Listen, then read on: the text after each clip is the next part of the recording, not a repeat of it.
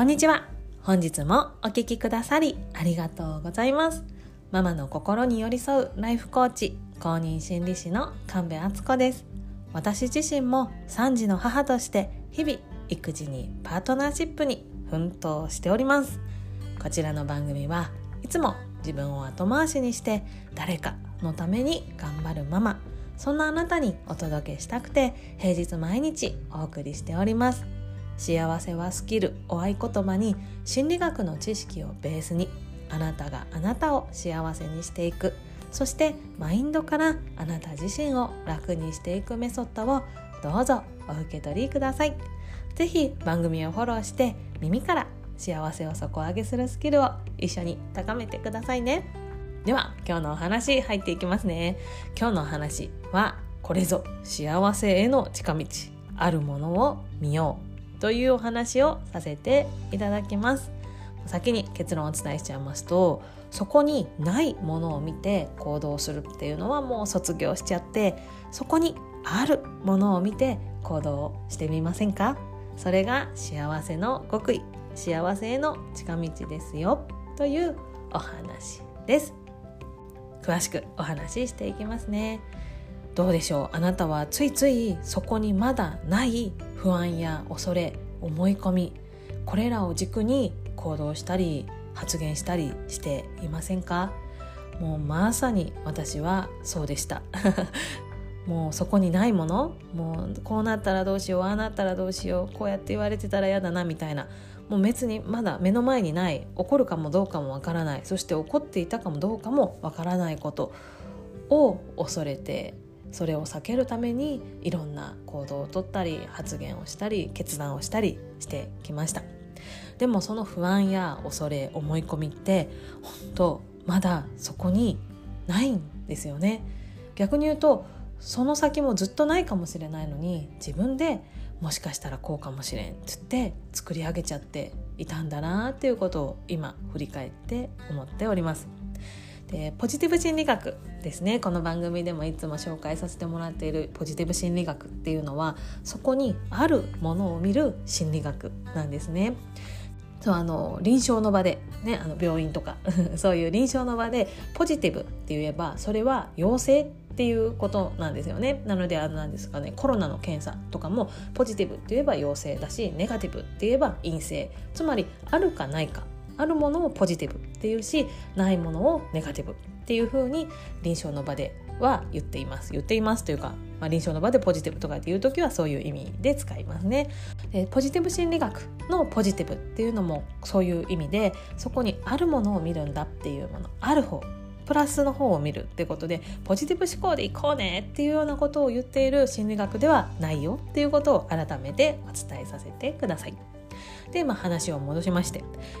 あるものを見ることによって自分で自分を幸せにしていく。その実践の心理学っていうのがポジティブ心理学なんですね。なので目の前にあるもしくはもうすでに自分が経験した良かったことだったり感謝することだったりつながりだったり強みそういうようなこれらのあるものを意識してそれを大切にすることで私たちが自分から幸せになっていけることっていうのをポジティブ心理学では学ぶことができるんですね。まあ、繰り返しになるんですけども以前の私はまだ起こってもない未来だったり起こらなかった理想の過去ああこうだったらいいのによかったのになみたいなこと起こらなかった理想の過去といったそこにないものっていうのが私の思考の大半を占めていてそれに基づいた行動や言動決動決断を繰り返していたんですね。でもポジティブ心理学を学んであるものを見るっていう考え方を身につけてから少しずつね変わってきたんですよ。で、まあ、具体的に言うとそこにあるものを見るってどういうことかっていうと良かったことをね手帳に書くとか感謝することを手帳に書くとか自分の強みを知るとかね。あとはつながりを味わったりまた自分からつながりを作っていったり。そしてあとは自分の体と向き合うそこにある呼吸を味わうだったりとか。そういうふうにこう目の前にあることに注目するようになってきました。今までだったら例えば、まあ、昨日の宿題の話でもそうだけれどももう子供がねちゃんと自分から帰ってきたらすぐに宿題をやってもうね寝る前の歯磨きも言わなくても自分でやって朝も起こさなくても起きるよ起きるようになってみたいなそういう理想の自分あ理想の自分理想の子供っていうか、まあ、理想の姿を求めるんじゃなくて目の前にいる子供が元気であるとかね。子供が自分のペースで自分の考えで宿題に取り組む力があるとかね。そういうふうに今子供が持っているものに注目をしてその子供の持っているものをポジティブにフィードバックするっていうような方法を取る。これがあるものを見る。っていうことです。他にもちょっと例を挙げてみると、まあ、子供が元気だとか夫の存在もまあちょっとねイライラすることもねなんやこいつって思うこともあるけど、ね、でも夫はとっても家族思いだなとかね。あとはまあ雨風がしのげる家もあるし、まあ、車もねそんなスーパーカーじゃないけれどもね。日常生活を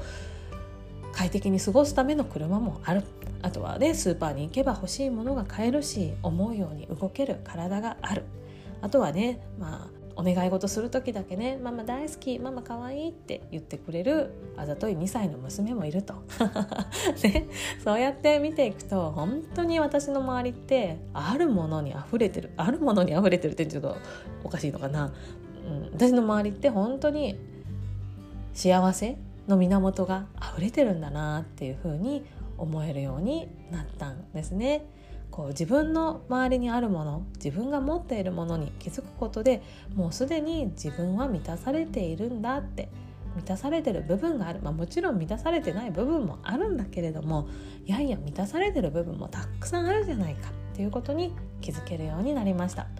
以前の私はその満たされている部分に気づけずに満たされてないところばっかり見てたからあのまだ足りない全然足りない満たされないもうこんなんじゃダメ私ってダメもっとやらなきゃもっと頑張らなきゃって思ってたんですけどそうじゃなかったんだなって今になって思います。